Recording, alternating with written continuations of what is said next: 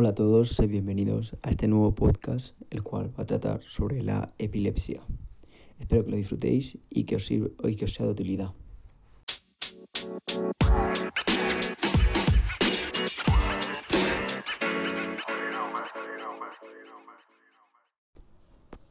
Vale, en este podcast, el cual va a tratar sobre la epilepsia, como he dicho, eh, vamos a tratar distintos puntos, como qué es la epilepsia, qué lo causa, distintos tipos de epilepsia y cómo se puede o si se puede tratar.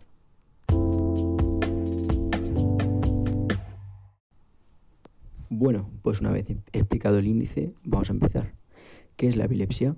La epilepsia es un trastorno cerebral en el cual una persona tiene convulsiones repetidas durante un tiempo. Las convulsiones son episodios de actividad descontrolada y anormal de las neuronas, que puede causar cambios en la atención o el comportamiento. ¿Por qué suele estar causado? La epilepsia ocurre cuando los cambios en el tejido cerebral hacen que el cerebro esté demasiado excitables o irritables. Como resultado de esto, el cerebro envía señales anormales. Esto ocasiona convulsiones repetitivas e impredecibles. Una sola convulsión que no sucede de nuevo no es una epilepsia, por si acaso. La epilepsia puede verse a una afección de salud o a una lesión que afecta al cerebro, o la causa puede ser desconocida, lo cual se conoce como idiopática.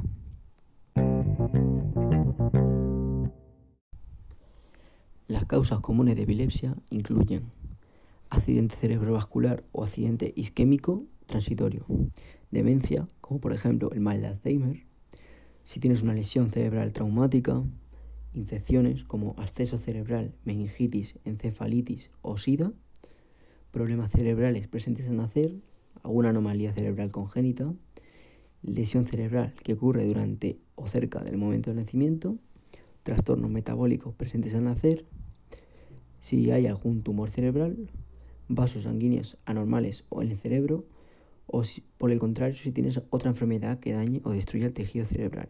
El último de estos Em, de estas causas comunes suele, puede ser también trastornos epilépticos congénitos, epilepsia hereditaria.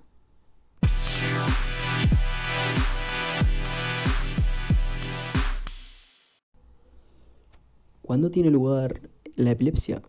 Bueno, las crisis epilépticas por lo general empiezan entre los 5 y los 20 años.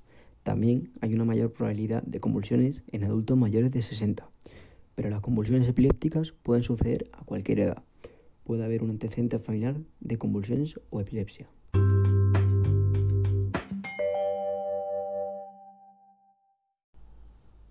A continuación paso a explicar los distintos tipos de epilepsia que existen. Existen dos tipos fundamentales de epilepsias, las crisis generalizadas y las crisis parciales que también se llaman crisis epilépticas focales. El que se produzcan unas u otras depende de que el grupo de neuronas que se irrite sea más o menos amplio. A veces, en una persona con epilepsia suelen aparecer distintos tipos de crisis epilépticas, dependiendo de la extensión de la descarga. En las crisis epilépticas generalizadas, la descarga epiléptica afecta al mismo tiempo a toda la superficie del cerebro y en las crisis epilépticas parciales o focales, la descarga epiléptica comienza en una zona reducida de la superficie del cerebro.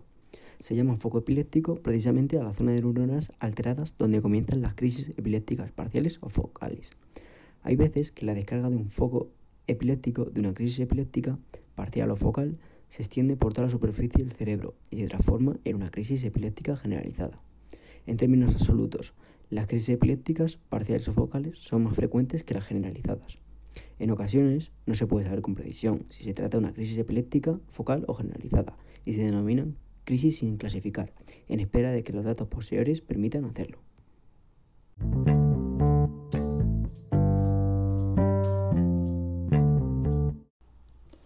Para finalizar, vamos con el diagnóstico y tratamiento.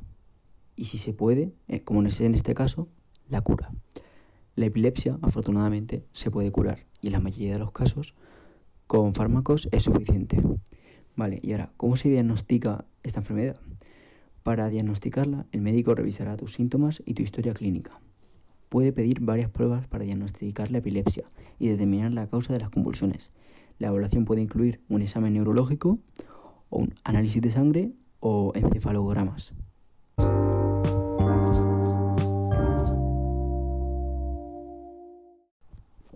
Bueno, voy a explicar lo que es un encefalograma, que es la forma más común con la que se diagnostica una epilepsia.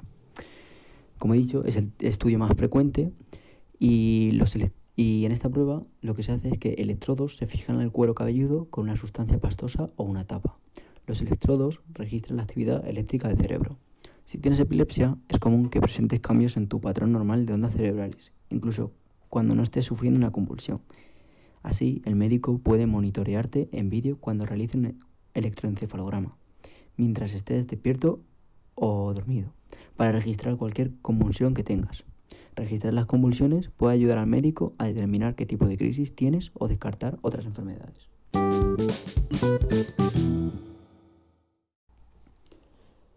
Ha sido todo por este podcast. Espero que os haya gustado y os haya servido de utilidad. Así que nos vemos en el siguiente. Un saludo.